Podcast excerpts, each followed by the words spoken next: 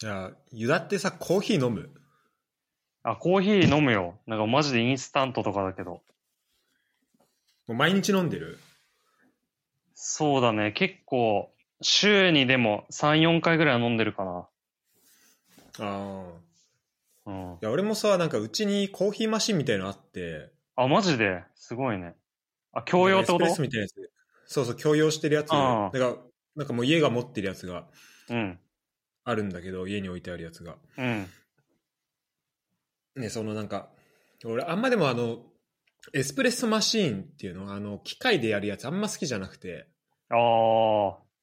それよりは、まあうんできれば引いたやつとかでうんこう、なんつうの、あの、あのカプセルでやるのが好きじゃなくて、あの粉とかを入れて、そこからやるか、うんまあ、。最悪インスタントの方がなんかいいなって思ってんだけど、うん。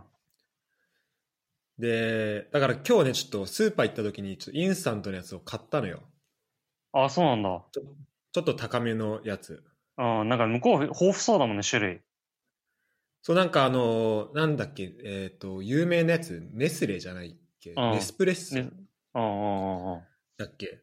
とかもあるけど、なんかちょっと黒いパッケージの、うん。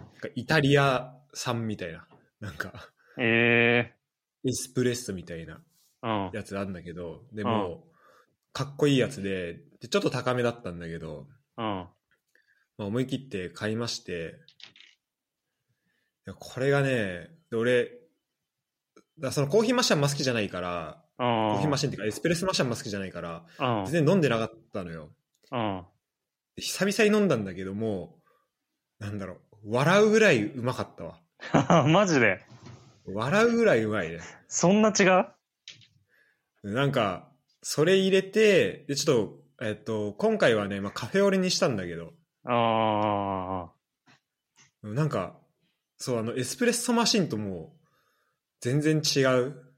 ええでその粉がうまいのかわかんないんだけど、あ、そうなんだ。え、すごいね、粉で、そんな、うまいの。しかも、なんかその粉も、もうきめ細かいのよ。なんか顆粒じゃなくて、うん。パウダーみたいなやつなのよ。あなんかこう、へー日本のやつもちょっと粉状のやつあるけど、もうそれよりなんか、ふわっふわのやつで、あ。ええそそれが多分ね、ちょっと久々にカフェイン決まったのも多分あると思うんだけど、ああ、なるほどね。そうそう。確かに。なんか、そう、普段さ、カフェイン入れてなくて、ちょっとなんかやる気ない感じ。うん。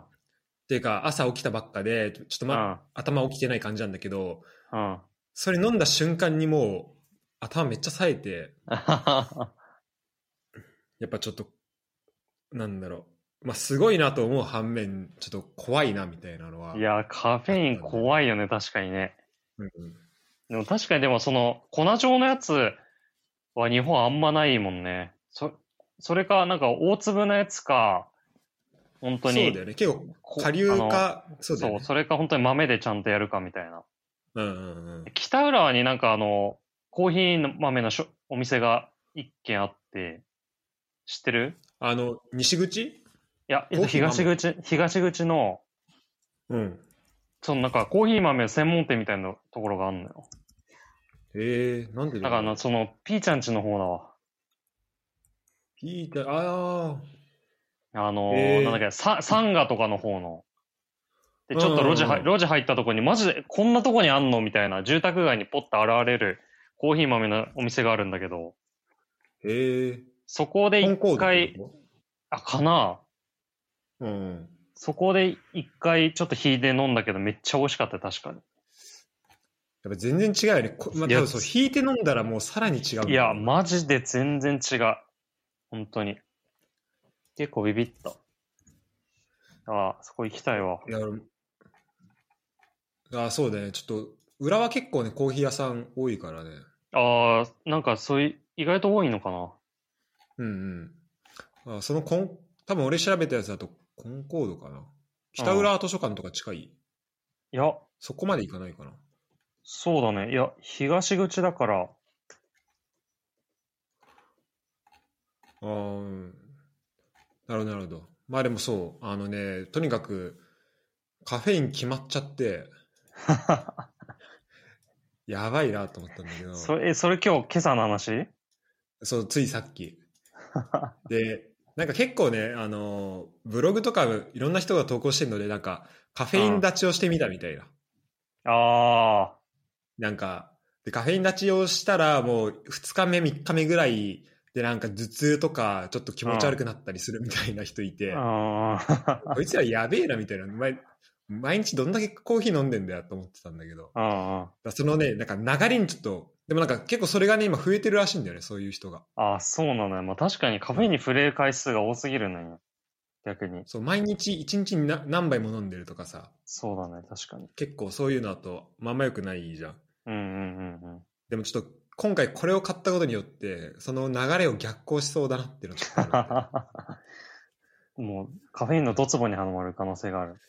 そうそうそう。ちょっとそこはね、気をつけなきゃいけないなってところなんだけど。ユダは最近どうですか？いや、そうだね。あの、最そう、そう、それそれで言うと、だからそのうんコーヒーっていうのが俺の、まあ、最近始めたことになんだけど、うん。まあ、再開と言ったらいいのかな。うん。ユダはさ、前回、あの、戦術ボードをあそうだね買って話をしたじゃん。いや、買ってちゃんと届きましたよ。あ、そう、届いたとこまでは見たよ。そうそうそう。で、うんあのね、試合中ちゃんといろいろ動かしてやってるんだけど、うん。やっぱね、本当やっぱむずいよね、やっぱ。なんか、戦術って。うんうん。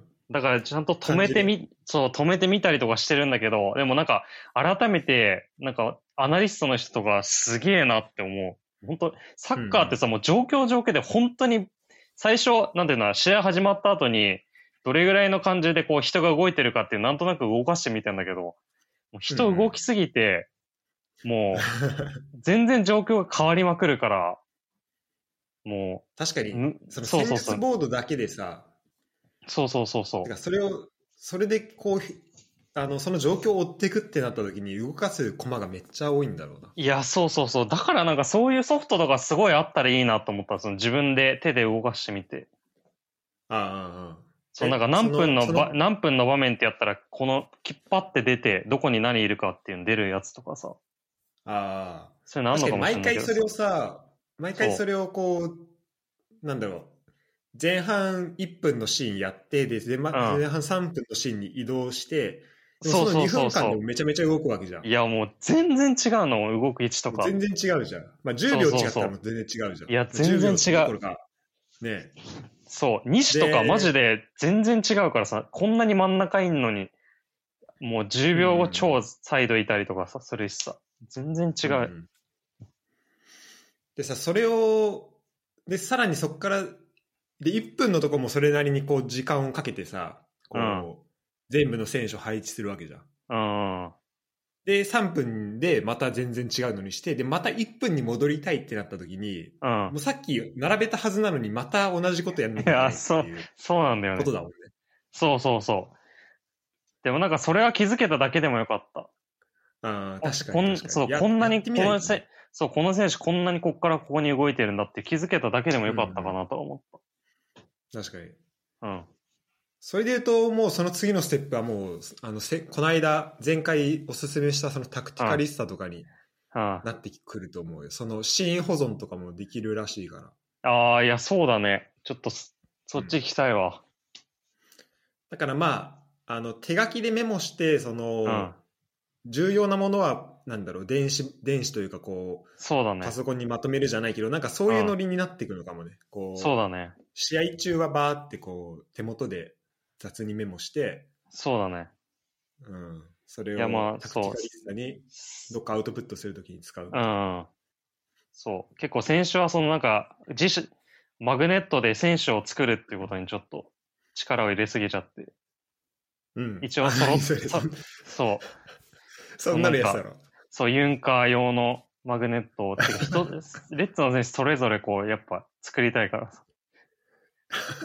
そこま で、それでちょっと労力を使って、ちゃったから。それ何？あえっと、背番号とか？そうそう、なんかな、名前をこう、シールみたいなやつ貼って、書いて、それを動かす。そんなやつだろ。そうそうそう、そこにちょっと労力使いすぎ、形、形から入るのに、労力使いすぎちゃったから。あ、大事大事でも。そう。でも、まあ、あと動かす、かね動かすだけだから、あとは。えーちょっとその写真ちょうだいもらっていい？それ。今回のこのエピソードの人、あれにしたいわ。カああ、バー。もう、ぜひ。うん。ありがとう。でもさ、さっきそのアナリストの話したじゃん。あちょっと出たじゃん。あ、うん。だから、やっぱアナリストとかってすごいなって思うのはさ、うん。サッカーだったら、ね、22人いてさ、うんその動きがさ、本当、うん1秒でもめちゃめちゃ変わったりとかさ、うんす。るわけじゃん。うん。で、そっから、でも、説明するときって、その全部の22人の動きをうん。説明してたら、多分、うん。それで説明にならないと思うんだよね。そうだね。完全な説明ではあるけど、うん。それってこう、人に伝えるような説明ではないというかさ、うん、マニュアル。にすんならいいかもしれないけど、うん。例えば監督とか選手とかに伝える説明じゃないと思うんだけど、うん。うん。そこからこの重要な要素をこうピックアップして、で、まとめて、で、ちゃんと。と伝えるっていうのが必要なわけじゃん。うん。それがすすごいよね。そうだね。それをピックアップするのがすごいよね。うんうん。うん。切り取って。それはすごい大変だと思だからこう全部の選手の動きを、まあ、逆に言うとだからこうピックアップする人を決めたらう。うん。全部の選手をそこまで正確にやって見てなくてもいいってことかもしれないよね。なんか、うーん。そのシーンで重要な人の動きとかその周りの人とかをうん。追っていけばいいっていうことになるのかな。そうだね。そこをピックアップできれば、その人だけ終えるのかもしれないけど、それをなんか全部がみんなバーって動いてる中で、そこを切り取るのが本当難しい。ね、そうだよね、本当に。うん。なるほど。じゃあ、実践編はもうちょっと後かな？そうだね。いや、もうでも、早く実践編に行きたいと思ってる。まあ明日もうね、ナビスコの初戦があるけどうんプ。レーオフ。そうだねまあ、。そこでお披露目となるのか。はい。うん、そうね。あじゃあちょっと、そっちの方も楽しみにしてます。はい。ぜひ。えー、と今回もね、一応これ、フットボール、はい。えーフットボール支部。はい。もうね、名前フットボール通信にしようかな。ああ、いや、いいんじゃない？それ。しらす何回か間違えてたし。フットボール支部ってすごい言いづらいんだよね。なんか覚えづらい。ああ。いや、フットボール通信しよフットボール通信にしようかな、もう。う。うん。あ、てかもうサッカー通信とかにしようかなと思うんだけど。ああ。なんかもうね、結構あんだよね、そのフットボール通信とか、なんか浦和フットボール通信とかさ。ああ、あるね、あるね。あの雑誌みたいなんでしょ？そう、だからちょっとね、そこと被りたくないなっていうのもちょっとあって、うん。フットボール支部、まあ、コンキャストのあくまでこうね、うん。いや、フットボール支部、支部いいと思うけどね、すごい。かっこいいなと思ったけど。名前としてはいいかな。ああ。いや、なんか、その、ど、しらすがドイツにいるっていうのもなんか、相まって。あ、本当？うん。さらにフットボールっていうところが、そうだね、フットボールだし、こうん。う、一応こう、国境を越えてるっていう意味でも、なんかいいのかな。ああ、確かにね。あうんあ、確かに確かに。なるほど。じゃあまあ、あの、頑張って覚えます。フットボール支部。あの、もう一個のね、ちょっとレギュラー企画というか、その、うん。えっと、定期的にやってる、まあ、不定期でやってる、その、近藤とのニュースのやつも、うん。いつもね、こう、ウィークリーホットニュースなのか、ホットウィークニュースなのか、ああ、そこ、いや、聞いてますよ、めちゃ。覚えづらい名前なんだよ。あ、うん聞いてます？聞いてるよ。ありがとう、ありがとう。いや、チョコプラのやつとかマジで、もういろんな人に話した。あれでやばいよね。いや、そう、結構マジでみんな、マジでって言ってたよ。確かに。いや、あれ確かに見つけたのはすごいわ。あれはビビビった。本当に。うん。はい。いや、ということでね、あのーはいフットボール支部なんですけど、はい。今回はちょっとユダからこの話をしたいということで、そうだね。話として、えーあったんでね。はい。うん。そう、そうだね。まあ内容とすると、その、オフサイド、オフサイドルール改定ということで、うんうん。もうこれはもうサッカーが変わるかもしれないって言っても過言ではない。これは大きな変化だよね。そうだよね。これがおうん起こりそうっていう話なんで、ちょっとこれはぜひしたいなと思って。これ、どういう変化なのかちょっと簡単に。そうだね。簡単に説明すると、今までだと、まあ、オフサイドってそもそも結構、サッカーへ、あの、あんまり見てない人だったら特にとっつきづらい一番の、あの、ポイントになっちゃってたかと思うんだけど、うんあの、今までだったらちょっとでも体がディフェンスから出ちゃってると、オフサイドってなってたんだよね。そのディフェンスとんフォワードとの駆け引きで。で、それが今度のルールが改定されると、えー少しでも体の一部がディフェンスと同じ位置にいれば、あの、オフサイドじゃなくなるってことになったんだよね。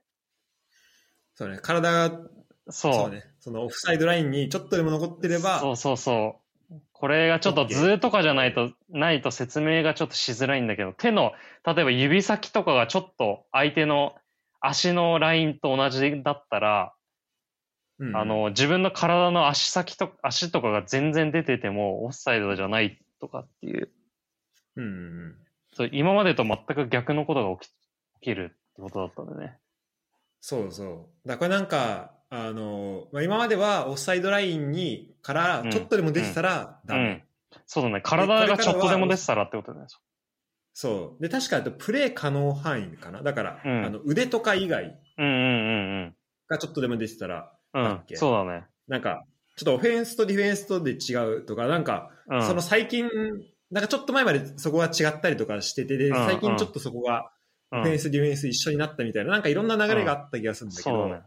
うん。ちょっとそこ詳しく置いてなくて、ただまあ、うんとにかく、前まではちょっとでも出てたらダメだったっていうのが、うん。今は、その、ちょっとでも、その、オフサイドラインにかかっていれば、うん。体が残っていれば、まあ、OK となる。うんうんっていうところで、だから、大股一歩とか、うん。それ分ぐらいの結構違いが生み出せるし、そうだね。だから足が一個残ってればいいから、もう用意どんで、そのディフェンスをかなりこう、ディフェンスよりかなり優位な状況で、うん。ボールを受け、裏にぼ抜けてボールを受けるとか、そういうことも、うん。まあ可能になるっていうことで。うん。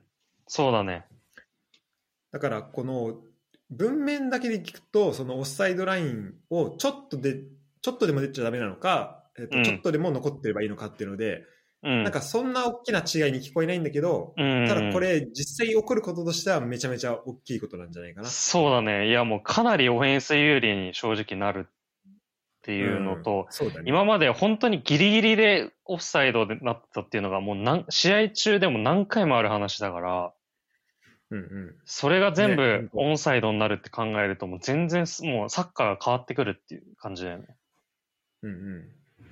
ちなみにこのルールはいつから適用なんだっけ？えっと、2022年の7月うん。おおだから、その次の多分、そう、カタールワールドカップからこれのルールになるじゃないのー。かな？うんうん多分。次のワールドカップから。でこれさ、なんか日本でどう適用するかっていうところがさ、すごいうん議論されてるじゃん。ああ、そうだね。議論されてるというか、なんか、うん大丈夫なのって声が上がってるけど、うんだって J リーグはさ、2月とかうん3月に始まってさ、そうだね。で、6月末までは、うん。何じゃあ、で、基本的に J リーグってその、ね、国際ルールにうん。準拠してやってるわけだから、うん。じゃあ6月末までは、その、オフサイドをちょっとでも出ちゃダメっていうルールでやってて、うん。で、7月からはオフサイドラインをちょっとでも、オフサイドラインちょっとでも体残ってればいいっていう、もう真逆みたいなルールでいやる。ね。うん。で、プレイヤーはまあそこにね、慣れていくっていうだけでいいかもしれないけど、審判はさ、そこをうん。ちゃんと運用していかなきゃいけないしうさ、ん。うん。いきなりその運用で、ね、例えばふ特に腹心とかさ、うん。そのトレーニングをしないで、うん。こう、で頭の感覚とかやっぱ鳴らさなきゃいけないと思うんだけどさ、うん。でも今日急にこれでって言ってなんかできるもんでもない気がするんだよね。いやー、そうだよね。そんな、そんな一週間ぐらいのあれで、今日これからっていうことにはなんないから、多分どっちかで統一するんだろうなと思うけどね。ああ、シーズンを。そうだよね。ううん。っていうふうにやんないと。まあ多分本当にやるんだったら多分新しいルールでやるんだろうけど。うん、そうだよね。うん。そだってワールドカップもあるから、そうだねこに合わせていかないといけないっていううん、ところそうだね。うん。で、なんかそうなった時に、その、えっと、JFL が、その、うん。やるとしたら、まあ、一番その最初にルールを適用する国になるわけでそうだね、そうだね。だからそれがなんか可能なのかというか、それが許されるのかっていう問題もうん。一個あるよね。うんうんなんか、っと、今まででもこう途中から始まるやつでキックオフのルールとかさ。あと、ゴールキックのルールとかちょっと変わったりしたけど、うん。それとはレベル違うぐらいのこう審判とか選手にへの影響はあるよね、これね。いや、そうだね。うん。まあ多分、あとワールドカップなかったら、いあの、半年様子見てやってたんだろうけど、今回ワールドカップがあるから、多分 J リーグ先行してやんないといけないから、そこは、うんまあ見ものですね。そうだね。そこはもうトラブルなく運用できればいいけど。うん。まあ VR もあるし、VR もあるし、うん。うん、まあまあ、ね、なんとかなっていければいいかなと思うけど。うん。で、どうですか、このルール自体は。いや、そうだね。知らす、そうだね。いや、なんか、これあれだよね。確かベン、アーセナルの監督やってたベンゲルがうん、提唱提唱してるっていうのはなんかで見たけど、あ、そうなんだ。へえそうそうそう。なんか元からオフサオフサイドのルールはなんかいろいろ言ってたみたいで。うん。うん。いや、でも結構その、なんだろうな、その他のスポーツに目を向けると、うん。なんかバレー、バレーとかさ、うん。卓球とかも結構ルール変わってきてるみたいなのよ。へえ例えばさ、バレーだとよく、まあ、詳しいことよくわかんないけど、前昔はサーブ権っていうのがあって、ああ、確かに。サーブ権があるチームじゃないと、そうそう、と点入んないみたいないな。そうそうそう。そういうのがあったりとかして、今はもう全然そういうの入ったりしてきて、で、確かうん卓球もなんか、1セット、まあ、1ゲームか、20何点だったやつが10何点とかになってきて、うんまあ、よりそのなんか、一般の人が見やすいように、うんうんうん。そのエンターテインメントとして見やすいようにはなってきてるっていうのは、まあ、その、どのスポーツも起こってることだから、なってんだね。そうそう、まあ、サッッカーも今回、そのよ、より点が入りやすいっていうことじゃん。そうだね。そうかなりエンだから別にターテインメントそうだねこれはね。そう、まあ正直それ自体はなんか、あの、なんか頭ごなしになんか歴史がとかっていうのもなんか自分、なんか違うのかなって。点入るのはもちろん正直スポーツとして面白いことだから、うんうん。本当そう思う。れそう、はなんかすごい楽しいの、いいのかなっていう。まあで、やっぱ見る人にとってやっぱ点入った方が面白いし、うんうん。そう、もういやっぱ今最近、奥さんとかで一緒にサッカー見てるけど、やっぱね点入らないとやっぱ寝ちゃうもん。そうねどうしても。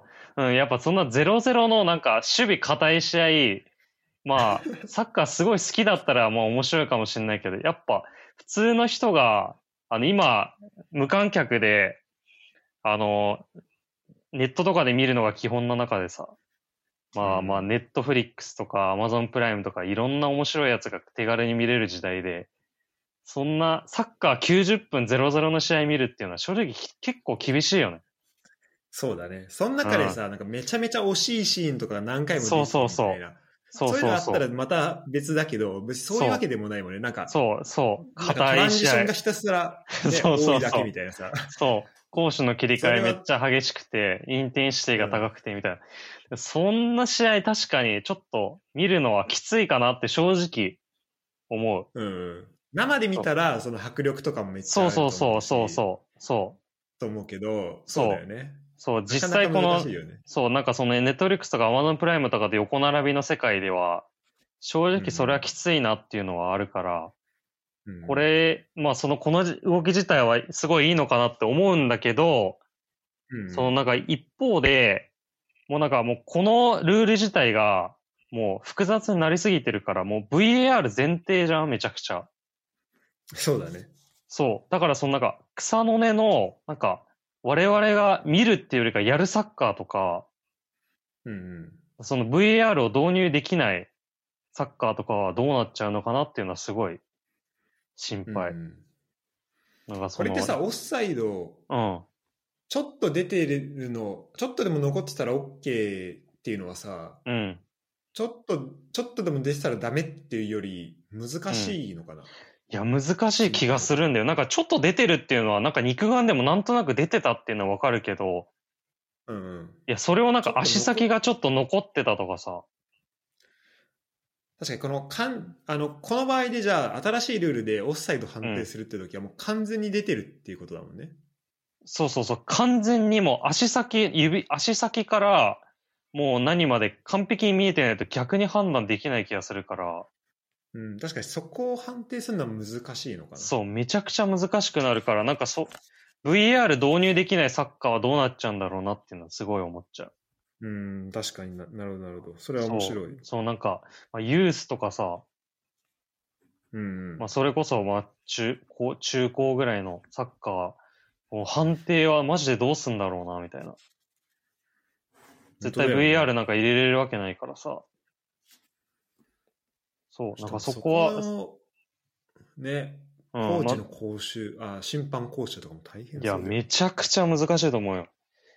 今までだったらなんとなく出てたらオフサイドできてたけど、いや、それ足先残ってるかもしんないじゃんって言われたら、旗上げられなくなっちゃうから。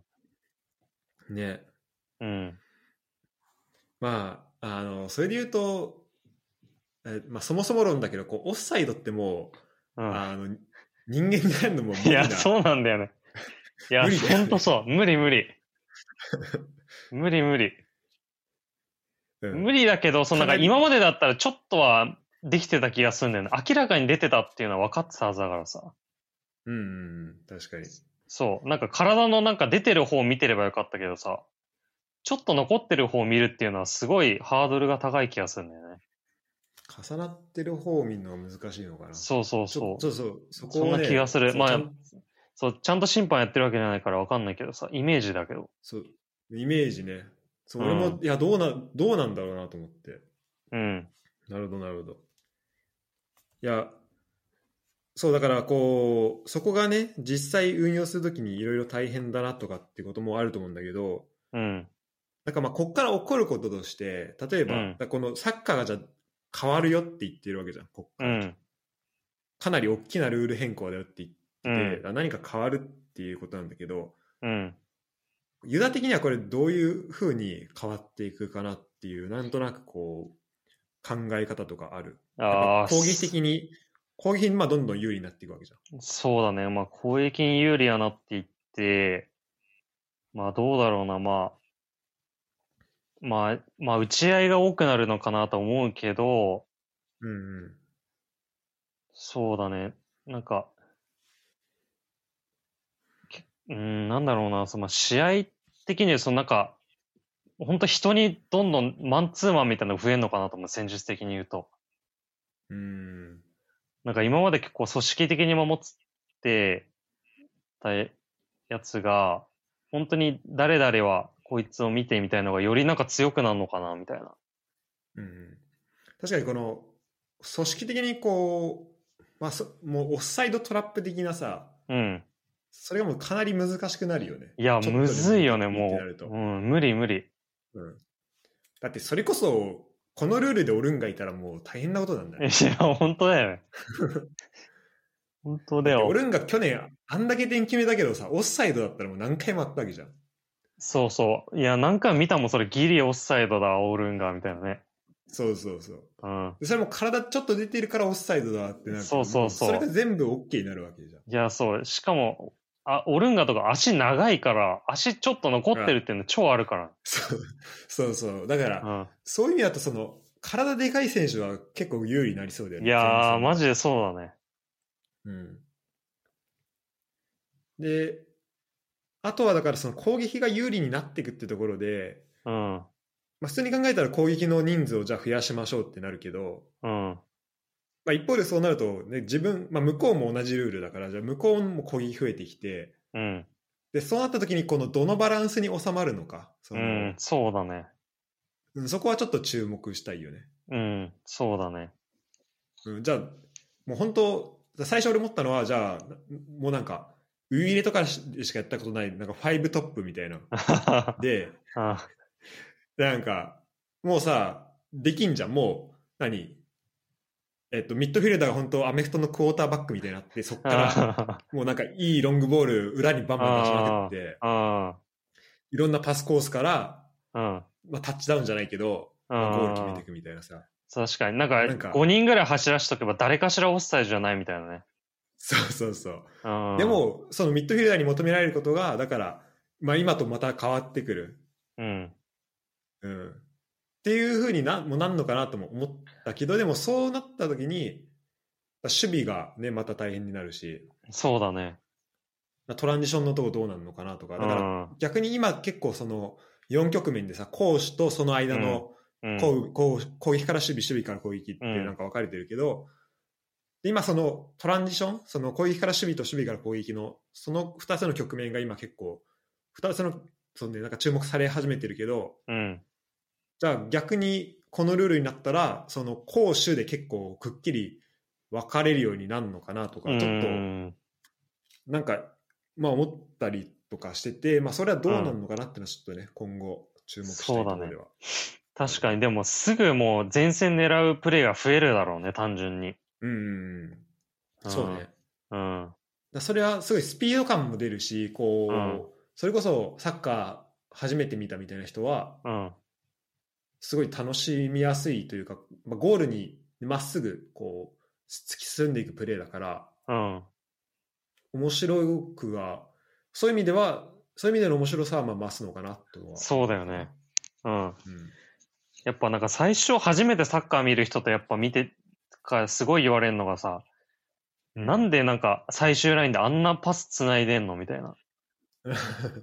うんうん、あれなんで後ろに下げちゃうの？なボ前にボール運ばない意味がよく全然わかんないんだけどみたいな。うん、言われるじゃん。うん、そうだね。そう。やっぱそういうのは、あの、オフサイドなくなったらまあ、回数的には減るの、回数的には減るのかもしれないなとはちょっと思ったけどね。そうだね結構それが原因で、それが理由でサッカーあんま好きじゃないっていう人も結構いるから、いや、そうだよね、やっぱ。本当このファンベースはどんどん広がっていくと思う、これ。うん。そうだね。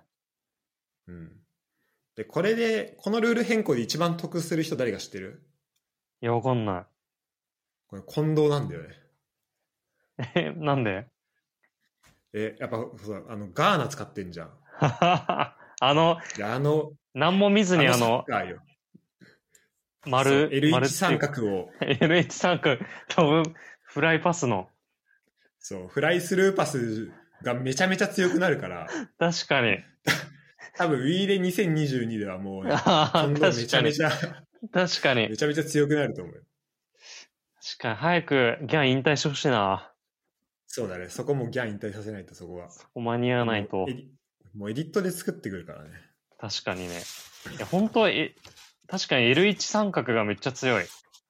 めっちゃ強くなるよね。うん、単純に。っていうので、えっと、オフサイドなんだけど、ちょっとその、簡単になんかオフサイドのなんか歴史みたいなうんうとん。ころで、はい。話をしたいなと思ってて、っていうのも、基本的にはこう、まあ、22人でやるわけじゃん。うん。サッカーって。だから、でピッチのサイズもそんな変わってないし、ボール1個っていうのも変わってない中で、うん。まあ普通に考えたら、なんかそんなルール、あそんなプレーの仕方って変わらないはずなんだけど、うん。でも結構この、まあ、何十年とかの間に、まあ、いろんなプレースタイルができてて、まあ確かにそれはなんかじゃんけん的にグーを出すチームが多いから、じゃあパーを出し、うん。それに対してチョキが出てみたいな、そういうのもあるけど、うん。でもやっぱそこになんかルールがどんどん変わっていったから、それに応じてこう、プレーの仕方が変わっていったみたいな。のもあると思うんだよね。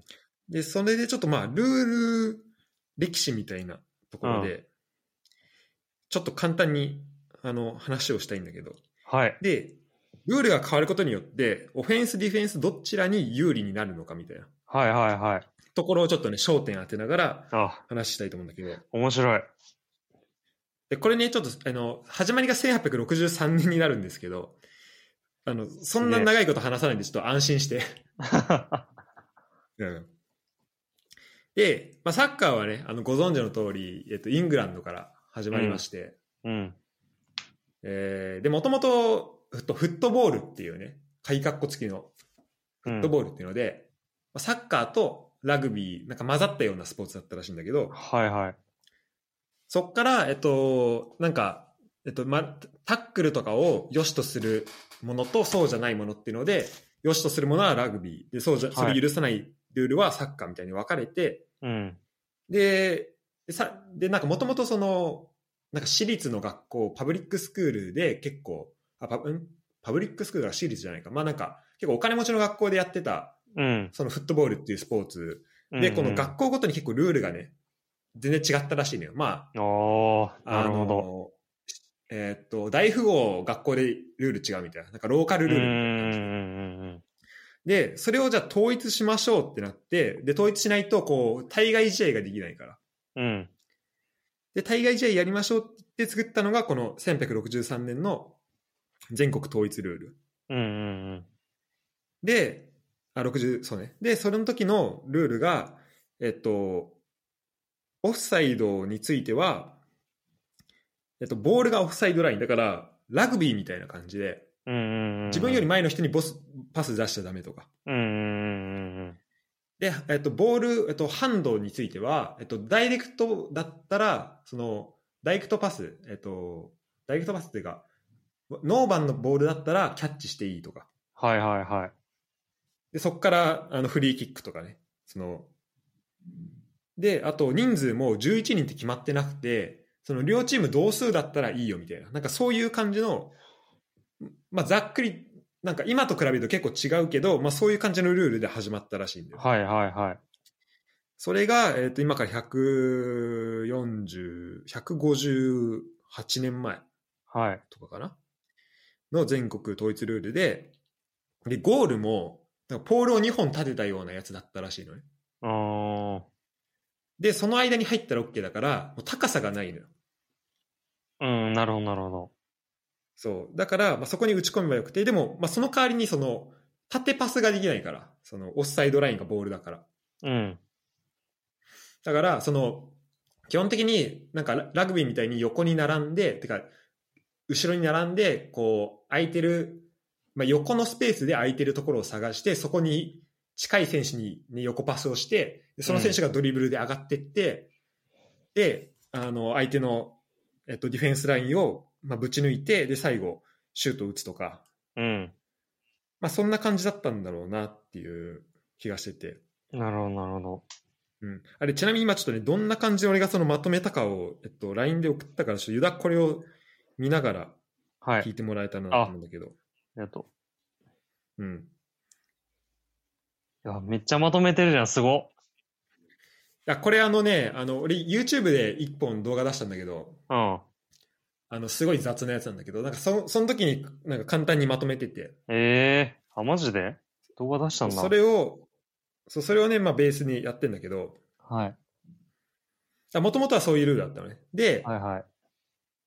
だそれってなんかでも、まあ、いくらあのーまあ縦パスダメとはいえもうゴールの高さ決まっててあゴールの高さがもう無限でみたいなだったら、うん。まあ、かなりロングシュート打てば多分入っちゃうと思うんだよね、まあ、その時の、うんあこの時の映像マジ見たいなと思うんだけど どんなサッカーしのか確かに、見たい見たい。これって俺もこれなんかあと後藤武雄さんかなのうん。あの本を見てあのあそういうなんかサッカーの歴史みたいな本だったんだけどうん。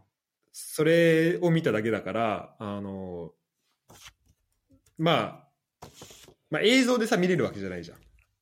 そうだね。うん。だから、まあそういうのはあるんだけど、まあ、まあとにかくそういうルールあったらしいんだけど、ままあとはいえ、やっぱゴール、高さ制限をしようってなって、うん。で、それで、えっと、高さを制限するって決めたのが1865年。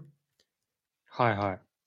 で、でもこれはなんかね、テープだったらしいんだよね。だからこのテープでこっから、こっから下はゴールで、こっから上はノーゴールですよ、みたいな。だからバーのよ間にこうテープ引くみたいな。うん。はいはいはうん、そんな感じだったらしいんだけど、まあ、とそんなね、とにかく高さを制限したと。まあ、これはね、もちろん、えっと、どっちに有利か不利かっていうと、えーまあ、ディフェンスに有利になるい。うん。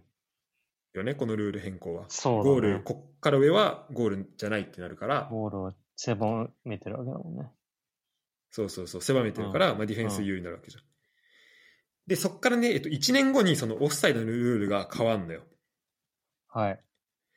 で、どういうルールになるかっていうと、もともとさっき言ったみたいに、ボールが、ボールがオフサイドラインで、本当ボールより前にいる人は、パスもらえないっていう状況だったんだけど、うん。それは変わって、えっと、まあ、人がオフサイドラインになって、だから、えっと、横並びっていうよりも、まあ、縦にこう人を並べたりすることができるようになったから、うんまあ人でこう深さを作れるようになった。うーん。だから、まあ、前にパスできるようになったんだよね。うん。うん。うん。で、これは、えっと、まあ、おもちろんね、オフェンスに有利なルール変更なんだけど、で、なんでこのルール変更になったかなって、ちょっと俺なりにね、推測すると、はい。もともとさ、えっと、横パスしかできなかったわけじゃん。うん、そうだね。でもまあゴール入れる手段としてはね、なんかロングシュートとか、まあめちゃめちゃ綺麗にドリブルして抜いたら、うん。まあうまくシュートもできたかもしれないけど、うん。まあその二つじゃん考えられるの、うん、そうだね。うん。で、そっからさらになんかゴールの高さまで制限ししちゃうともう、なんかオフェンスやれることないなっていうか、うん、そうだね。なんか、なんかサッカー的に全然面白く、スポーツとして全然面白くないんじゃないかなっていう。うん、確かにだからすごい限られちゃうもんね、ゴールのパターンがね。そうそう。だからもう1年やって、いやもうこれ無理だわってなったんじゃないかなっ いや、確かにていう。想像ね。うん。で、えっと、これと同時にフェアキャッチも廃止になります。はい。で、えっと、フェアキャッチっていうのは、そのさっきのハンドのところのルールで、はいさっきそのノーバンだったら誰でもボールキャッチしていいって話したんだうんけど、うんで、その時になんか、えっと、えっと、マークとかね、その、さラグビーでも今でもなんかフェアキャッチったんだけど、うん。こうノーバンのボールを、あの、マークって言ってキャッチすると、そこからフリーキックできますとか。うん。っていうルールが、まあ、サッカーにもあったらしくて、でそれでフェアキャッチも廃止になったと。うん。で、えっと、そうなるとこの時ってまだゴールキーパーないっぽいんだよね。ああ、まだないんだ。うん、だから、えっと、ボールをね、多分手で扱える人がいなくなるわけよ。うんうんで、それまでだったら、例えばロングシュートあっても、えっと、じゃあディフェンダー一人なんかフルバック的な人を置いておけば、うん。うん。その人が、こう、まあ、ゴールキーパー的な役割をしてくれたりとか、うんまあ、2人3人とか置いたりとかして、うん。守れたのかもしれないけど、てかそう考えるとマジで、あの、オオフェンスやることないなって感じだけど、うんうん。2人も3人もその、ノーバンでボールキャッチできる人いたら。うん、そうだね。うん。でも、まあ、それがなくなったと。だから、えっと、オフェンスに、まあ、さらに有利になるうん。っていうので、まあ、ゴールが、まあ、まあだから、い一個縦パスが生まれやすくなったっていうので、まず最初のオフサイドルール変更があったのと、あと、フェアキャッチができなくなったことで、ディフェンスが、その相手のロングボールとかを、誰でもキャッチし,、していいっていう状況じゃなくなった。うんうんうんうん。し、えっ、と、例えばゴール、まあ、シュートとかも、その、ボール、手で防げなくなったっていうことだと思うんだよね。うん。うん。っていうのが、えっと、せと、その最初のゴール高さ制限の次の年に起きたことで、で、さすがに多分ここで、あのー誰もゴール、誰も手で扱いののやばいっしょってなって、ああで、5年後に、だせん結構、いや、うま、長いことやったなと思うんだけど、1871年にゴールキーパーが導入されたらしい。ええああ、なるほどね。確かに結構長いことやったね、それで。結構ね、頑張ったよね、このルール。だかうん、確かに。ら俺本当、この時代のルールで一回サッカーやってほしいなって思うんだけど。いや、本当だね。そういう YouTuber とかいてもおかしくないんじゃないかなっいや、て思うんだけど確かにね。それめっちゃ面白いじゃん。面白そうだよね。ね。ちょっとこれ企画誰かこれ聞いてやってくんないかな？ああ、確かに、それめっちゃ面白いじゃんね。なんか、それぞれのルールで。そうそう、この時のでやってほしいよね。確かに。で、えっと、で、その、えっと、ゴールの高さがテープだったんだけど、うん。まあ、10年経ってやっと1875年にそのテープをクロスバーにする。だから今のサッカーゴールみたいな感じになったらしい。だか。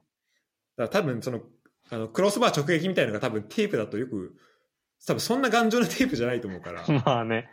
最初なんで、これなんでテープでやってたんだなんかコスト面の問題なのか、それは。で、これマジ謎だよね。ちょっと渋っ、なんで渋ったんだろうな、なんか。結構渋ってる、これね。そうだね。なんかその、なんか一時的なやつだったらわかるけど、結構それでテープで長い間いってるもん。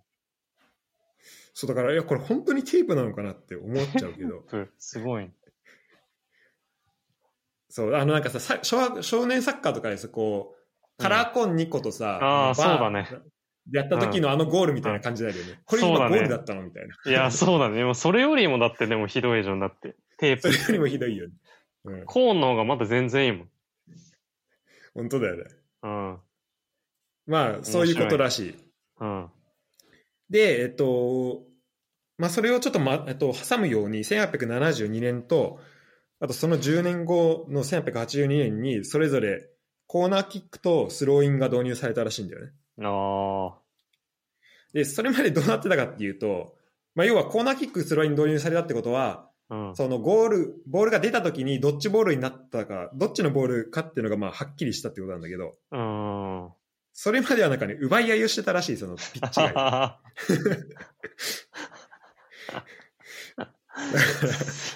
すごいな。マジどういうことなのか。どういうことなんそれ。普通に。だから、ねだからこれもう追い込まれたらさ、もううん。ピッパーって出てさ、そこからスタートできるってことなのかな。確かに。スターってもきボールが切れるっていう概念がそもそもないのかな、その。ね。うん。でまあ、いいや、や、本当だよ。だからマジこの時のルールを本当、あの、今の、てかテレビとか映像でちょっとの残ってたらなってマジ思うんだけど。確かに。奪いもろすぎる、それは。そう、まあそんなね変化もありながら、はい。えーっと、全国統一ルールができてから25年して、ようやく、えっと、プロ設立、フットボールリーグっていうのが、まあ、イングランドでああ。設立されて、はいはい。それまでは、えっと、えっと、まあ、そもそも全国統一ルールっていうのは何、何のためにあったかっていうと、その、うえっと、FA カップはいはいはい。のために、えっと、できたルールで、その FA カップで、まあ、全国、えーイングランド中の、えー人が、まあ、まあ、もともと対外的にってのもあったけど、うん。それができた後かな？に、まあ、えっと、FA カップできたのはあと8年後、全国統一ルールの8年後らしいんだけど、うん。えっと、まあ、対外試合もたくさんできることになったし、まあ、じゃあこのイングランドの、まあ、ナンバーワンを決める大会をつけるみたいな、うん。作るみたいな感じでやったらしいんだけど、まあ、だんだんね、こう、プロ選手、こう、ササッカーだけをしてお金を稼ぐ選手っていうのがちょっとずつ増えていく中で、うんうんうん。えっと、サッカーでどんどんお金を稼ぎたいみたいな。っうん。てなると、やっぱカップ戦だけだと、チームによっては1試合しかできなかったりとかするからああ、そうだね。うん、じゃあリーグを作りましょうってなったらしいんだよね、ああ、なるほどね。そういう発想でリーグ作ろうってなるんだ。そう、いや、そう、これ面白くて、で、なんかそこから今のスーパーリーグとかの話聞くと、うん。あやっぱ試合数欲しいよねとかなんか、ああ、確かにね。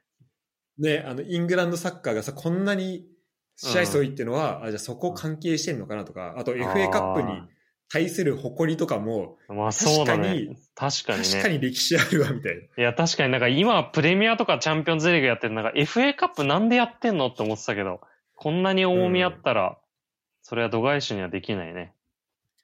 いや、本当だよね。うんで、本当もう、だから FA カップは、もう最初から、もうイングランド中のどのクラブにも、こう、門戸を開けて、どのチームでもへ参加していいよっていうことになっているから、ーうん。うん、まあ、ね、だからその、で、最初の方は、だからこういうテープとかで多分やってたんだよね、それで。うん、うん。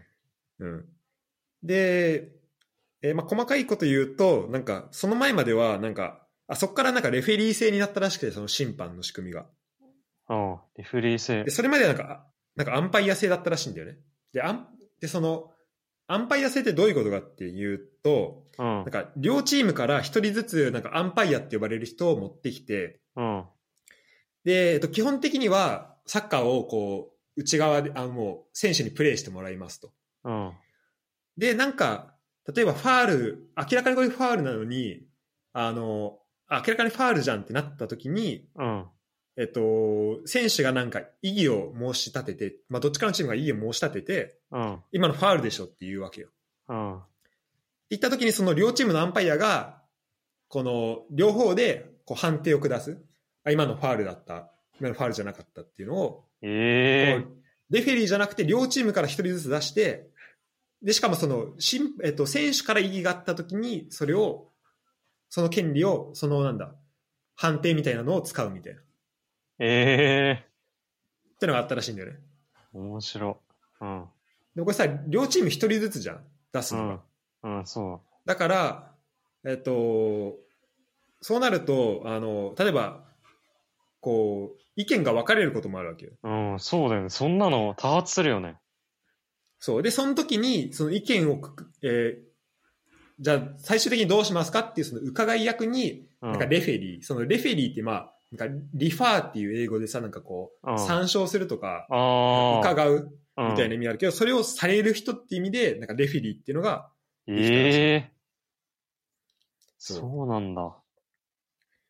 そうそう。で、っていうのがもともとそのアンパイア制うん。っていう中でのレフェリーだったんだけど、ちなみにアンパイアってなんか元々の意味だとなんか、なんか not イコールって意味があるらしく、あるらしくて、だから、うん。まあ推測だけど、やっぱり両チームから一人ずつこう選手、あ、てかこう、うんアンパイアを出すわけだから、うんまあ二人、その二人は、やっぱこう、イコール、あの、平等にはできないよねっていう。そういう人を守ってきてやってたのかなっていう推測ができる。ええすごいな。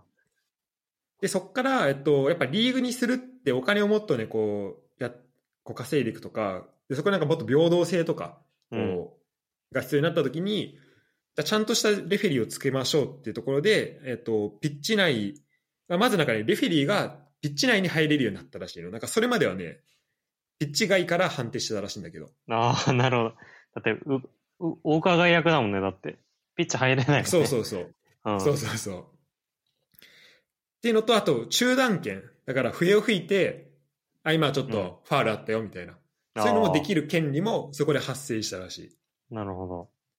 だからかなりこう、レフェリーに、まあ、けあの、権利がついてきたんだよね。この、うんうんこの一連、えっと、プロ化に伴って。うん。もともといた、えっと、両チームから一人出してたアンパイアっていうのが、まあ、この中立な立場の人からっていう形で、こう、ラインズマンに変わっていったとか。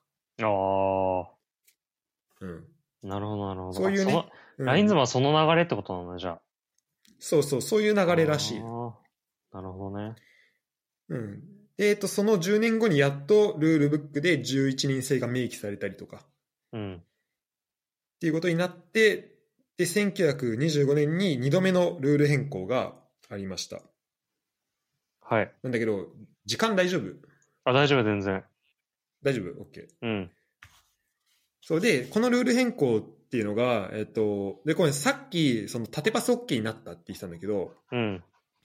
えっと、具体的に、その、どういう、えっと、じゃあ、で、人が、選手がオフサイドラインになったことによって、えっと、まあ、ボールだけじゃなくて、選手もオフサイドラインになり得るっていうことになっていることによって、えっと、ど、どこがね、オフサイドライン、具体的にどういう状況だとオフサイドなのっていう話をちょっとさっきしてなかったんだけど、はい。えっと、そのルールブックに書いてある話だと、えっと、ゴールと、あ、ゴールと自分の間に3人以上いればオフサイドじゃないっていうふうに書かれてて、で、まあ、それで言うとちょっと分かりづらいんだけど、要は自分と、えっと、ゴールの間に、えっと、相手がディフェンダーとキーパー、だから2人だとオフサイドになる。うん。だから、えっと、相手に1人マーク、自分がフォワードで相手1人にマークされてて、うん。で、その後ろにゴールキーパーがいるみたいな。うん。です自分より、自分のフォワードより前にいる選手、前にいるディフェンダーはその2人しかいないみたいな状況だと、オフサイドになるっていうルールだったんだよね。うん。うん。うん。だからい、ディフェンダーからしたら1対1プラスゴールキーパーだで対応す、対応していれば、もうそもそも、なんだろう、この目の前にいるフォワードに、えっと、ボールが渡ってくるってことはないっていう状況。うん。うん。うん。だったんだけど、それが、えっと、ゴールと自分の間に2人以上いればオフサイドじゃないっていうルールに変わって、だから、ゴールとえっと、自分あ、ゴールと自分との間、ゴールとフォワードとの間に、うん。一人だけだとオフサイドっていう、今のルールにうん。変わったんだよね。うんうん。ここがすごい大きな転換なのかな、やっぱ。それでこれも結構大きな、うん。あの、多分その最初の、えっ、と、縦パスが可能になったほどのお変化じゃないと思うけど、でもそれでも結構でかいと。うん。思うかな。うん。まあ、今だったらさ、普通にこうね、ディフェンダーが、まあ、一対、こう、マークつけてれば、えっ、と、まあ、まマークつかれてても、えっ、と、まあ、そこからボールもらって、うまいこと、こう、前へ向ければ、まあ、シュートまでいけるかもしれないけど、もうそ,、うんもそもその状況だと、あとパスすらもらえない。パスもらってもオフサイドになるっていう状況だったから。うん。それが変わったっていうところで、あのまあ、これも結構オフェンスにとって有利なオフサイドルールの変更になったっうんうんうん。ていうところなんだよね。うん。なるほど。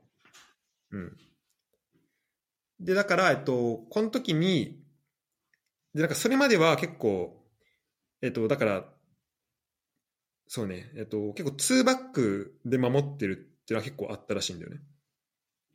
ああ、この3人の場合、3人でオフサイドの時はってことだよね。そう、えっとね、うん。ぐ厳密に言うとなんか3人以上いればオフサイドじゃないから、うん。なんかここはどういうふうに守ってたかってちょっとあれなんだけど、でも、うん。まあ多分こう、キーパーとディフェンダー2人で、で1人がこう、あの、オフサイドライン、そうね、だからオフサイドラインのこうコントロールするときに、その、1人残して、うん。もう、もう、もう1人のディフェンダーが上に上がれば、うん。あの、そこでオフサイドにできるわけだから。うん。うん。だから、オフサイドトラップをかけたとしても、その、あんまりリスクがない。仮に失敗しても、後ろ一人残ってるし、みたいなことができたんで、うんなるほど、なるほど。ごめんちょっとこれ、あの、専門的な、てかちょっと深い話、あの、技術的な話になっちゃうけど、まあ、そういう状況で、だから、2バックみたいなの結構多かったっぽいんだけど、なるほど、なるほど。うん。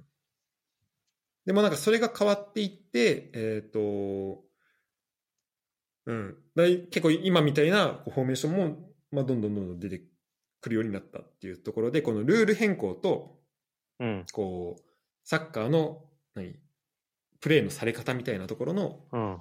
変わり方？なるほど。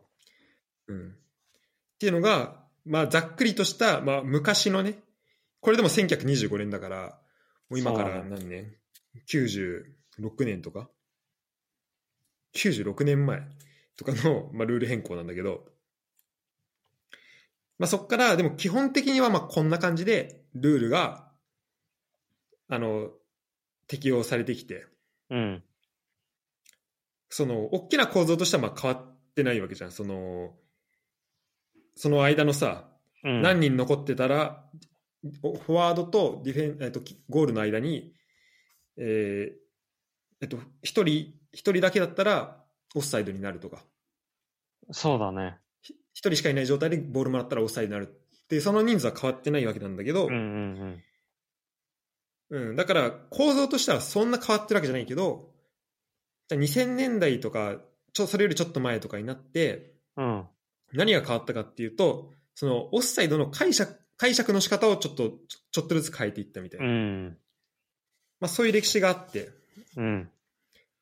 うん、で、まあ、一個その、そこで面白いなって思うのは、えっと、1984年の、あの、トヨタカップで、はいはいプラティニの幻のゴールってはい。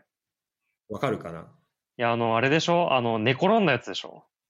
そうそうそう。うん。あの、めちゃめちゃね、あの、こう、こぼれ球かなんかを一回右足で、シュートフェイントして左足でうん打ったんだけど、それをもうなんかリフティングみたいな感じで、うん。相手すかわしてごいよね、あれね。うん。すっごいゴール決めたんだけど、それがオフサイドで、うん。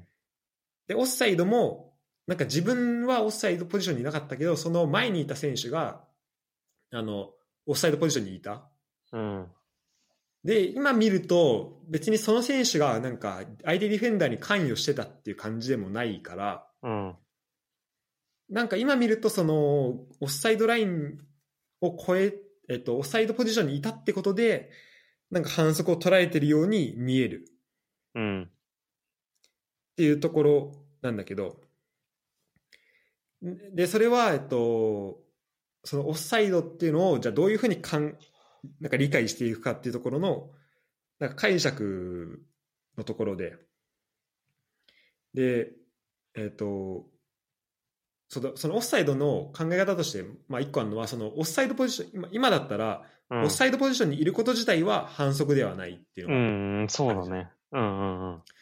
だからそこで、そこにいても、えっと、相手の選手とかに、こう、干渉してたりとか、あと、そこで、まあ、ボールを触れなければ OK とか、ブボールに行く振り、行くっていう意思を見せなければ OK とかっていうのがうん。あるんだけど、えっ、と、その1984年の時は、そういう考え方が、まあ、まだなかったのかなっていうか、だからオフサイドポジションにいたから、オフサイドっていうふうに、うん。まあ、捉えられたのかなってうん。いうふうに思ってたのよ、俺。あ、あそうじゃないんだ。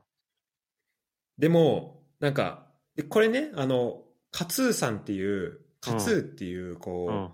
審審判クラスターみたいな、審判めっちゃ詳しいはい。ツイッターの人いるんだけど、その人のブログで、なんか、あの、オフサイドの謎っていうね、記事が、その1からその4まであって、うん。でこれちょっとショーノート貼っとくんで、こう気になる人を見てほしいんだけど、でその人がなんかこう、オス、なんか俺と同じようになんかオフサイドの歴史を、うん。こう、ちょっと見てて、まあどっちかというとこの最近のやつが多いんだけど、うん。例えばこう1994年のアメリカワールドカップでは、なんかロマーリオがオフサイドポジションにいて、で、そのロマーリオに対してボールで出たんだけど、ロマーリオはそのボールを、あのボールに関与しなくて、ボール無視して、うん。で、それで足止まったオランダ代表のディフェンダーがいて、で、そこの、その隙をついて、その違う選手が、そのオンサイドからボールを取って、こう、ど、あの、ゴールキーパーと1対1で、まあ、ゴール決めたみたいな。ことがあって、その、1984年、あ、てか、もしオフサイドポジションにいることだけ、いることっていうので、こう、反則になるとしたら、うん。それもオフサイドになるべきうん。うもの。ん。まあ、これは1984年から94年っていうので、まあ、10年間空いてるけど、えっと、なんかその間でね、こう解釈が変わったかっていうのは、そこははっきりしないんだけど、うん。ただこの、カツーさんのその記事の中で、一個はっきりしたのが、えっと、1909 1933年のなんかルールブックを持ってる人がいたらしいんだよね。ええ 貴重。で、そう。で、なんかしかもそれ日本のやつで、ええで、なんか1933年ってなんか日本が国際連盟からなんか、あのー離脱した年らしいんだけど、うん。ただ、えっと、FIFA には29年に加盟してて、で、まだ FIFA には残ってたらしいんだよね。うん。だから一応この FIFA に準拠したルールであるっていう過程で話すけど、うん。でそこになんかちゃんとこのオフサイドのところに、オフサイドポジションにいること自体は反則じゃないっていう記載があるらしいんだよ。うん。そうだから、えっと、一応そのルールとしてはそういうことになってて、じゃああと、えっと、その選手が、オフサイドポジションにいる選手がこのプレーに関与したうん。ら、それはオフサイドですよってことなんだけど、じゃあ関与って何なのっていう。うん。そこが難しいよね。そう。そこに関する、この解釈が、まあ、いろどんどん変わってきて、で、多分そこが明文化されてなかった部分とかもあって、うん。あの、だプラティニのゴールの時とかは、そこもあった、こう、はっきりとしてないってところで、まあ、あれはオフサイドですよっていうふうになったっうん。ていうところかな。うん。でも今はなんかその、えっと、ボールにプレイしようとするとか、まあ、ボールを触ったっていうところが、まあ、主なその干渉とかってういうところに、ん。そうだね。まあ、なってるっぽいんだけど、うん、まあ、ちょっとずつ明確にはなってきてる。そうそうそう。うん。なんかこうさ、難しいルールで、なんかこの枠自体、枠組み自体は変わってないわけよ。うん。ただ、それをじゃあどうやって理解しましょうかっていうところで、まあちょっとずつ変わっていってるっていうところかな。だこれ、あの、オフサイドをさ、説明するときって結構難しいじゃん。いや、むずいよね、マジで。これどうやって説明してる？これもう、ほ、ほっぽり投げたくなるような仕事だと思うけど、この。いや、本当だよねいうか。うん。いやね、てかもう言葉で伝えるのは結構まず無理で。でもう、これっていうしかない。これオフサイドみたいな。そう、もうなんかこのもうなんか、物を動かして、もう本当居酒屋とかだったらもうなんか、調味料を動かして説明するしかない。うん。確かに。本当にそれしか無理。言葉で伝えるのはまず、まず不可能。に難しいよね。そう。でもなんかだって自分でサッカーやってる時とかもなんだよ、なんかそういう風に教えてもらった感じじゃなくて、なんか、こう、これがオフサイドなんだ、これは違うんだっていう風にしてなんか覚えてって気もするし、うんうん。それだけ複雑ってことな、やっぱ。そうだね。うん。で、これさ、あの、解釈をどう考えるときにさ、うん。なんかどういう方向で、じゃあこの自分がね、オフサイドのルール決める側になって、うん。なったとしして、なんかどういうふうに考えていくべきなのかなって考えたときに、うん。なんか俺としてはその、えっ、と、まあ基本的には待ち伏せ禁止とか、うん。うーんと、なんだろうな。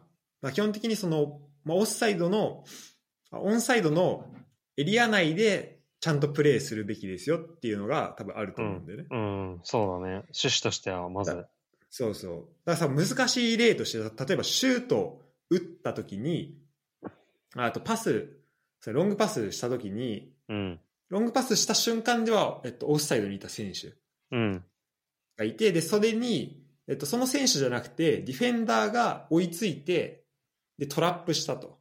うん。でもそのトラップをミスって、で、そこで、あの、えっと、そこにいたフォワードにボールを渡してしまって、シュート決められるみたいな。うん。じゃあこれってオフサイドなのどうなのみたいなのってあるけど、ああ、難しいね。で、結構まあそれは状況によると思うんだけど、うん。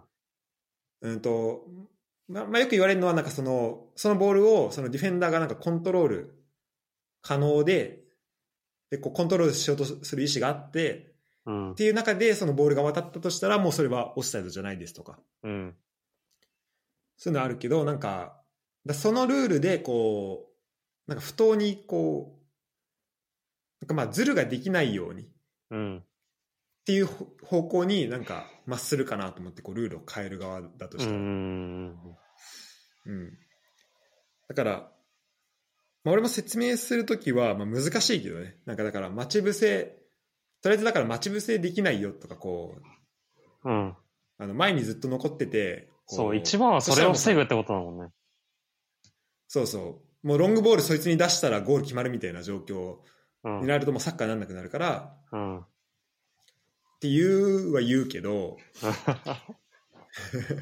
なかなか難しい問題であるよねいや、そうだね。待ち伏せはってなるからね、まずね。うん。そうそうそうそう。そうなんだよね。だからまあ、見てもらいながら、まあちょっとずつね。うん。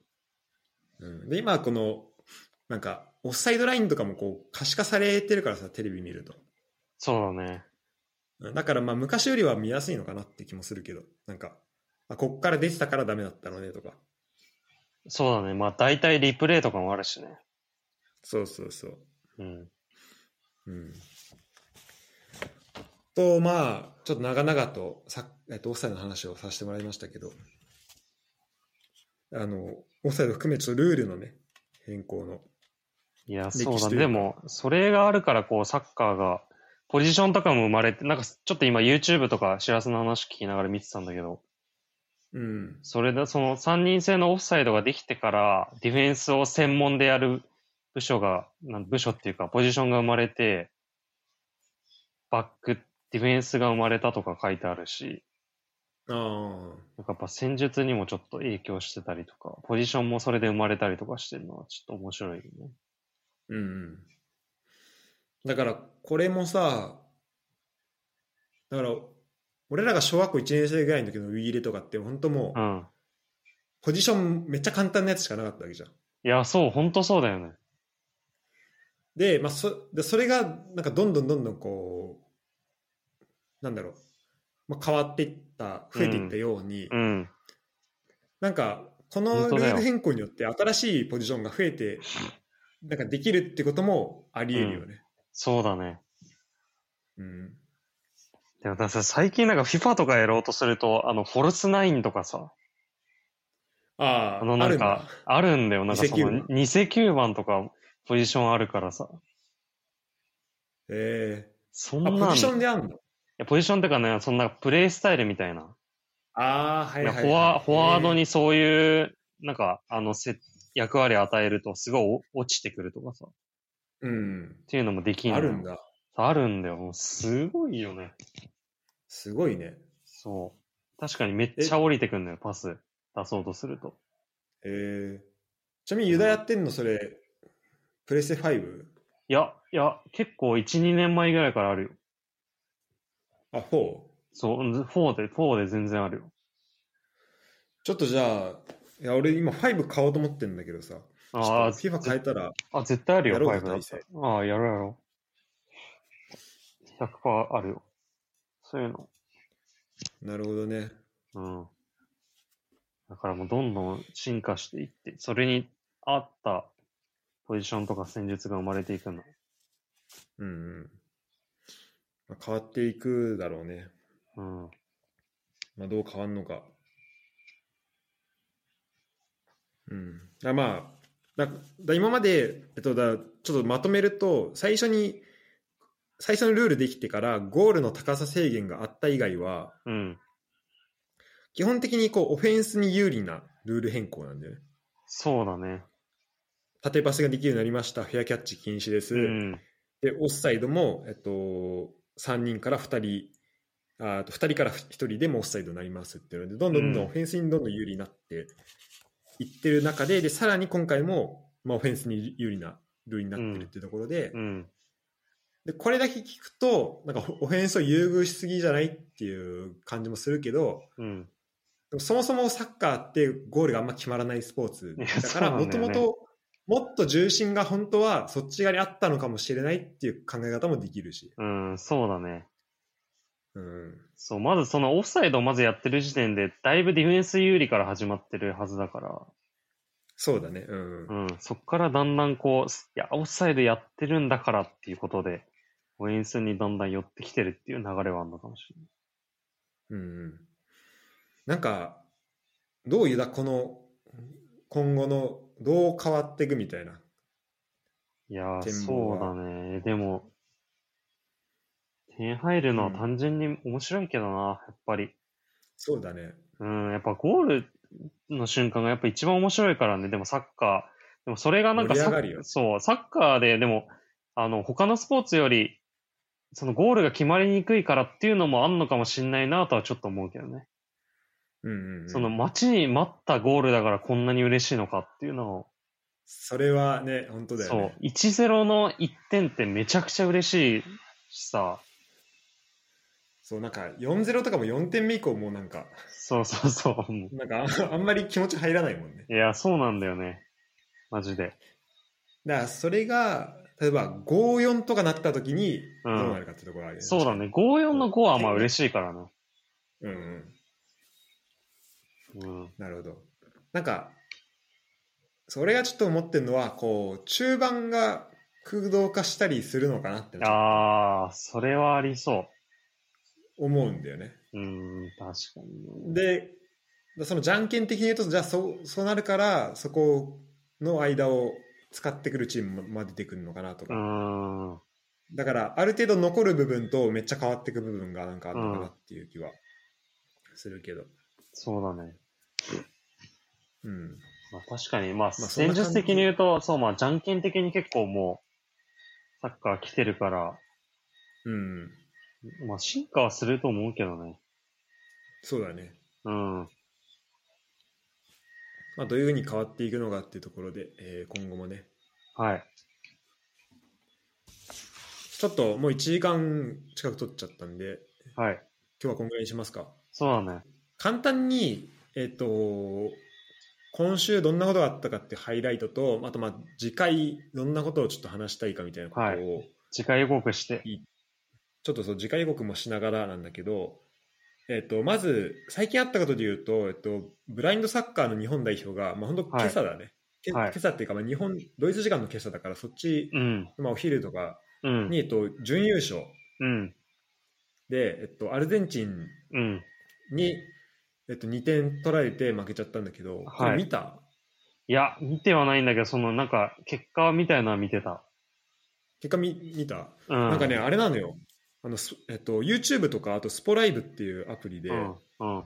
なんか、あのー無料で、で、しかもなんか、バンド、バンドエイジとか、なんかえ解説でみたいな、でやってて、ー、えで、まあアルゼンチン、なんかね、最初総当たりでやって、その総当たりの成績が良かった2チームとか4チームとかがその決勝トーナメント行くみたいな感じー。らしいんだけど、あでそれで日本は、まあ、無敗かな？で決勝まで行ってでアルゼンチンとそのグループリーグでは引き分けだったんだけどーうん。その0-0でじゃあその、まあ、決着をつけようってことでやったんだけどなんか相手のねその2点とも取らゴール取られたの同じ選手なんだけどその選手のシュートマジうまくてえー、ちょっと見てみよ全然取れないシュート。う。えもうマジ隅っこついたいいシュートで、うん、ただ日本もなんかあのパスとか結構長めのパスやってて、うん。そこいんの見えんみたいなの結構あってー、えー。普通に試合として見てて、ね、面白かった、ああ、マジか。うん、っていうのでう。うんでもでも準優勝だからねこれはいや、すごいよね。今までベストが、えっと、ベスト4かな？だったんででアルゼンチンはまあめちゃめちゃもうこれでなんか3大会連続優勝らしいからうーん。っていうので、えー、まああったのと、あと今ね、えっと、アンダー21のユーロ、えっと、チャンピオンシップがやってるんだよ、はい。で、これ今、えっと、俺、準々決勝から1試合ずつ見てて、あ、本当？ドイツの試合だけ。えーあ、見れるんだ、やっぱいいね。そう、テレビでやってて、で、つななんとね、もう決勝まで来ちゃったんだよね。あ、マジで？そう。で、明日決勝なんだけど、えっと、ポルトガルとやるのかなドイツと。ドイツとポルトガル。うん。日本時間の月曜の朝4時かな。あ、でも、ワウワウで配信って書いてあるわ。マジで？あ見れるわ、普通に。もしね、これ、時間ある、あの、朝早く起きれる人は見てほしいなと思うんだけど、こうなんか、で、今回結構出る選手を、あの、リストにしたのね。なんか、リストにしてこう、エクセルみたいなやつに、こうデータどんどん今、入れてってんだけど、うんこの選手スタメンでとか、どのチームでやっててみたいな。うん。このなんか手入力なんだけどさ、うん。楽しいね。なんか、ああ、それはね、楽しそなんか、しかもやっぱこっちの方が、まあ、効率はちょっと悪いんだけど、う。うん。なんか、こうデータを本当見ながら、うん。こう、あ、こういう、この選手とこの選手同じチームなんだとかうん。見れて、結構楽しいし、うん。けあと結構この2部のチームとか、普段知らないチームとかも見れて、すごい良かったかな。えー、でも、マジで今後多分財産になる、その、そっから代表とか入っていくはずだから。そうだね。うん。そうそうそう。そこがなんかマジ楽しくて。うん。だからなあのさ、ユース世代結構追っかけてる人いいんじゃん。うんうんうんうん。その気持ちめっちゃわかるわ。ああ、それはね、ほんとそうだよ。うん。で結構あの A 代表だとさ、もうなんかみんな知ってるようなクラブしかいなかったりするけど、うん。結構その、まあドイツでも例えばデンマークとオランダでやったけど、うん。なんか両方ともその地元のクラブとか、うん。そのそのリーグの、えっと、2部とかでやってる選手とかも結構いて、うん。うん、結構ね、あの楽しか楽しいね、これは。っていうのと、あと、まあ、何よりあれですね、えっと、あ、で、その中で、えっと、グロイターフィルトの、俺がそのずっと追いかけてる、はいはい。今年追いかけたチームがついに、えっと、2位で自動昇格。いやー、決まりましてすごかったね。いやー、素晴らしい。いや、そうび、びっくりした。え、3位じゃなかったっけ？結構。そう、3位最後まで3位だったんだけど、3位うろうろしてたよね。そうそう。最後の最後に、あの、ホルシュタイン・キールが、えっと、負けまして、その、ダルムシュタットっていうチームに、うん。で、それの影響で、で、それで、えっと、ふゴルイタフェルトは確か退場者とか出て、出ながらも、なんとか勝って、うん。それで、えっと、自動昇格になったんだけど、まあ、そのね、グロイタフェルトの選手も2、3人いて、うーん。ただなんか全員もう、あのーなんか来季は違うチームに移籍あてるらしいそうなんだ。やっぱり、ね、あの、お金ないんだって。やっぱこえう、なんか来季のこ今年の予算とか、まあもちろんブンデス上がるからちょっと予算上がると思うけど、ー。うん。それで見ると、もう今ブンデス入ったらもう明らかに一番下、その予算があー、なるほど。だし、今のこの、つばいてるブンデスリーガでも、もうかなり下から数えた方が早いぐらいの予算規模あ、そうなんだ。えっと、えっと、選手の、えっと、人件費とかはもうそれでやってるから、ええよく上がれたの、マジで。すごい。いや、そう、本当すごいんだよね。結構、前も言ったかもしれないけど、サッカーとしても結構後ろから繋いでいく感じで面白いし、うん。まあ、来季ね、どんな活躍をしてくれるのかなっていうのはすごい注目だね。うーん。うん。あと、あのね、日本人とドイツ人のハーフの人もいいんだよね。あデュッセルドルフにいる人で、あの、あれだっけ U21 の話？あ、そうそうそうそうそう。あ、そうそう、なんかね U21。でしたね、なんか。追加招集されたんだよね、確か。あ、そうそう。あの、アペルカンプ・シンタってう、いう。選手なんだけど、だからこの選手が、まあ、まだなんかリザーブ続きなんだけど、ちょっと決勝で活躍したら面白いなとかも、ちょっと思いながら。うん。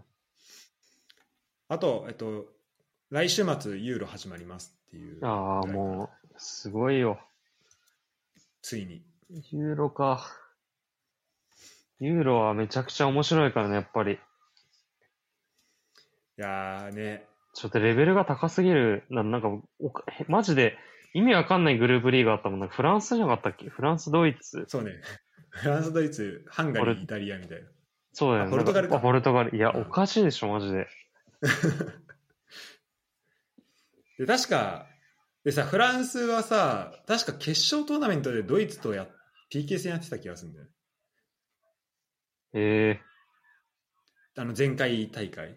あ違ったっけ？なんかそれで、シュバインシュタイが外してドイツ負けた気がするんだけど、あ、うん。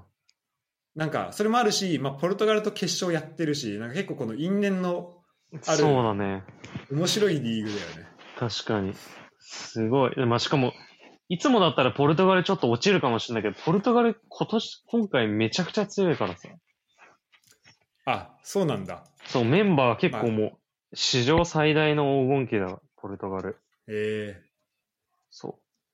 今までだったらなんか、まあ強いけど、数人すごいのいてって感じだけど、本当ー、にそうだよね。各ポジションにす、もう、各国が羨むのがいっぱいいるみたいな感じだから、相当強い。結構優勝候補じゃないかな、ポルトガル。今年。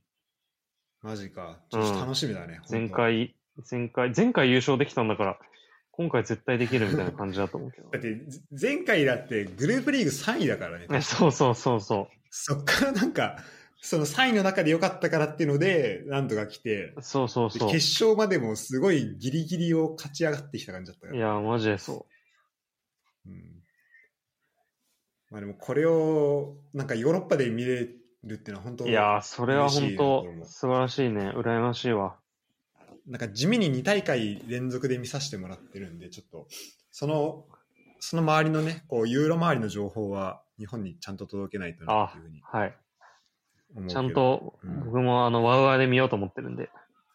あ、そうね、じゃあ、あの、朝眠いと思うんで、眠いこともあると思うんで、まあそこは、はい。なんだろう、チャットとかもしながらで、あ、そうだね。うんお願いします。やっていけるといいかな。はい、ということで、えーはい。すごいね、レッツなしでも結構喋れるね。いや、そうだね。やっぱ、喋れることあります。なんかレッツなしのがね、喋りやすい気がするな。いや、そうなんだよね。市場入りすぎる。レッツあるとやっぱ。そうそう。うん。冷静に喋れるね。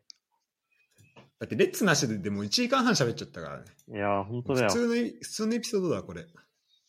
本当そはい。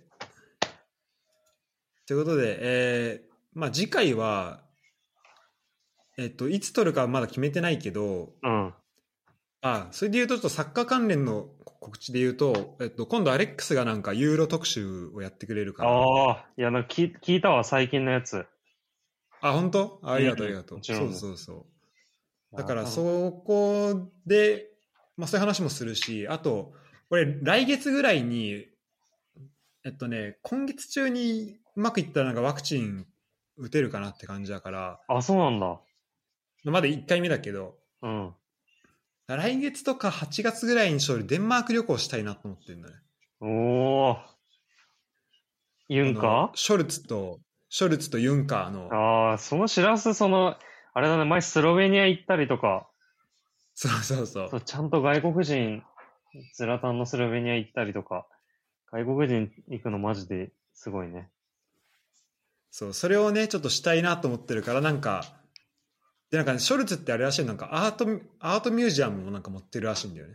ええ だからちょっとそれも回りながら、あの、どんな街で育ったのかみたいなはい。ところの、ちょっとレポ的なところも、まあ、どっかでできたらいいのかなっていう楽しみですね。思ってるし、うん。あと、まあ、J リーグももう折り返しなんで、うん。まあ、あと、まあ、ここで改めてね、そうだね。オリンピックとかもあるし。うん。